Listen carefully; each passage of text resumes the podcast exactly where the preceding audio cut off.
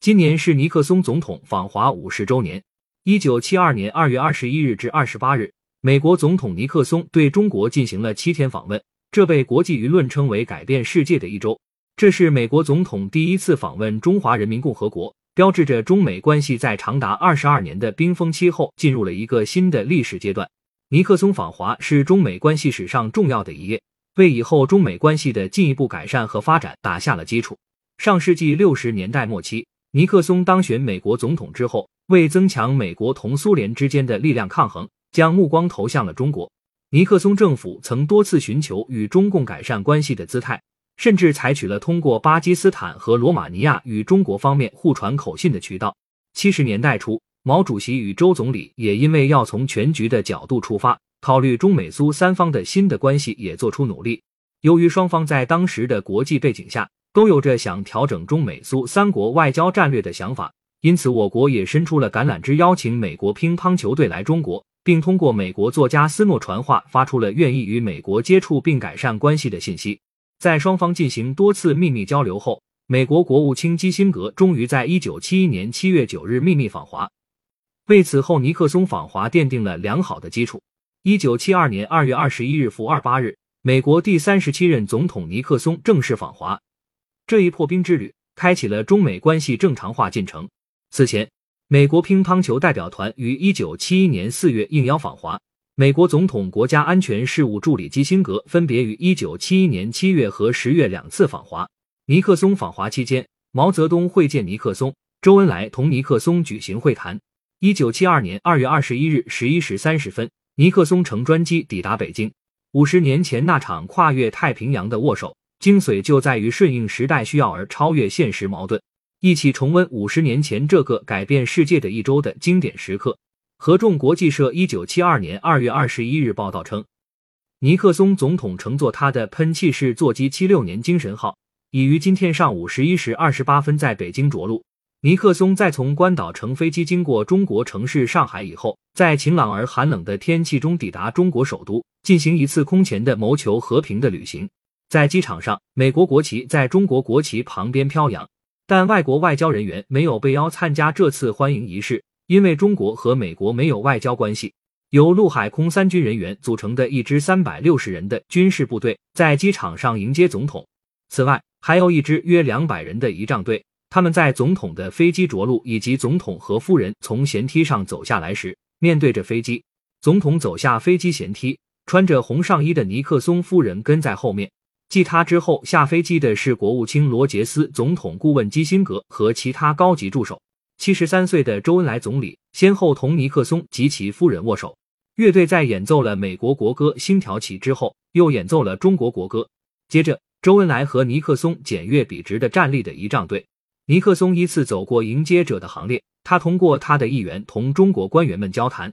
尼克松随即上了一辆中国制造的高级轿车，车头上插着美国国旗和中国国旗，汽车后窗挂着窗帘。共同社一九七二年二月二十一日报道称。尼克松总统满面笑容的同穿着红色外衣的帕特夫人一道走下了七十六年精神号的舷梯，这是和平之行的第一步。他同前来迎接的周恩来总理紧紧的握了手。新的中美对话的时代已经开始。法新社一九七二年二月二十一日报道称，毫无疑问，这位美国总统在仪式上受到了欢迎，但是仪式一点也没有显露感情。这种低调的仪式打破了中国礼仪的惯例，并树立了一个国际先例。因为在没有预先建立外交关系的情况下，一个国家的元首来正式访问另一个国家，这还是第一次。美联社一九七二年二月二十一日报道称，尼克松总统二十一日抵达中国的首都，对毛泽东主席做了第一次拜会，并和周总理开始进行最高级会谈。这几件事都是在不到八小时之内发生的。尼克松和中国共产党的七十八岁的最高领导人毛泽东谈了一个小时。他们是在下午三点到四点时，在毛泽东的家里会见的。有迹象表明存在着分歧，但是后来尼克松表示，美国和中国是能够友好的。中国人和美国人都认为，美国总统和这位共产党主席一小时的会谈是坦率和认真的。这在共产党的术语中是表明会谈结束时存在着根本分歧。但是在后来举行的宴会上，洋溢着热烈的气氛。日本东京新闻一九七二年二月二十二日报道称，毛主席同尼克松的会见提前安排。毛主席同尼克松的会谈这样快的实现，再次表现了两国对会谈的积极性和认真的程度。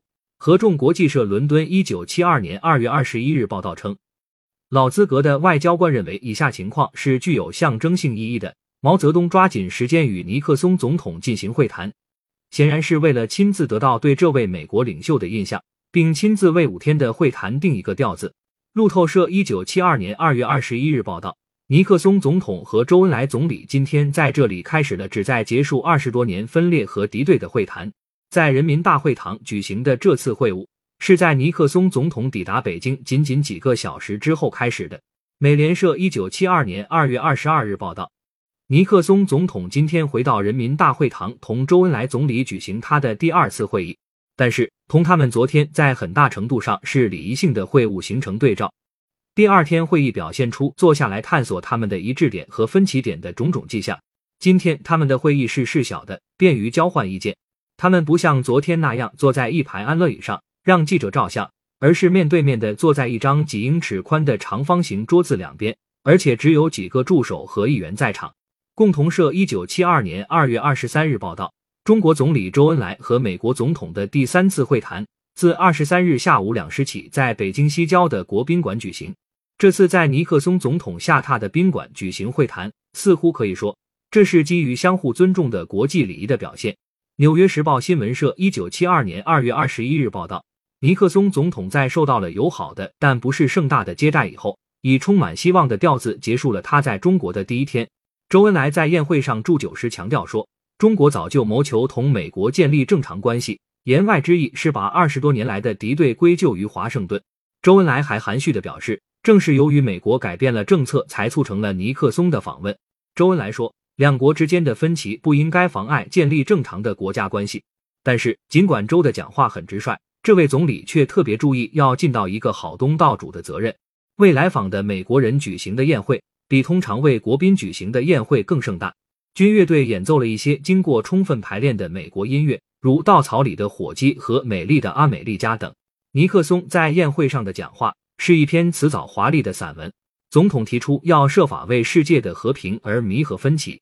尼克松说：“我们没有理由要成为敌人，我们哪一方都不企图取得对方的领土，我们哪一方都不企图统治对方，我们哪一方都不企图伸出手去统治世界。”合众国际社一九七二年二月二十四日报道称。轻松愉快的尼克松总统今天在灿烂的冬日阳光照耀下，站在中国长城上说：“他到这里来谋求一个开放的世界的访问，可能使得把人类隔开的城墙毁掉。”尼克松接着说：“我们不希望有任何城墙。”尼克松中断了他的外交活动，以便和他的夫人帕特能够看一看人类有史以来建造的最长建筑。可以看得出来，尼克松对他在长城的观光印象深刻。他像哲学家一样谈论他的中国之行。在长城以及后来在北京西北的群山环绕的地下陵墓那里，埋葬着明朝的十三个皇帝。在尼克松夫妇周围簇拥着一些中国摄影记者、中国官员和中国游览者。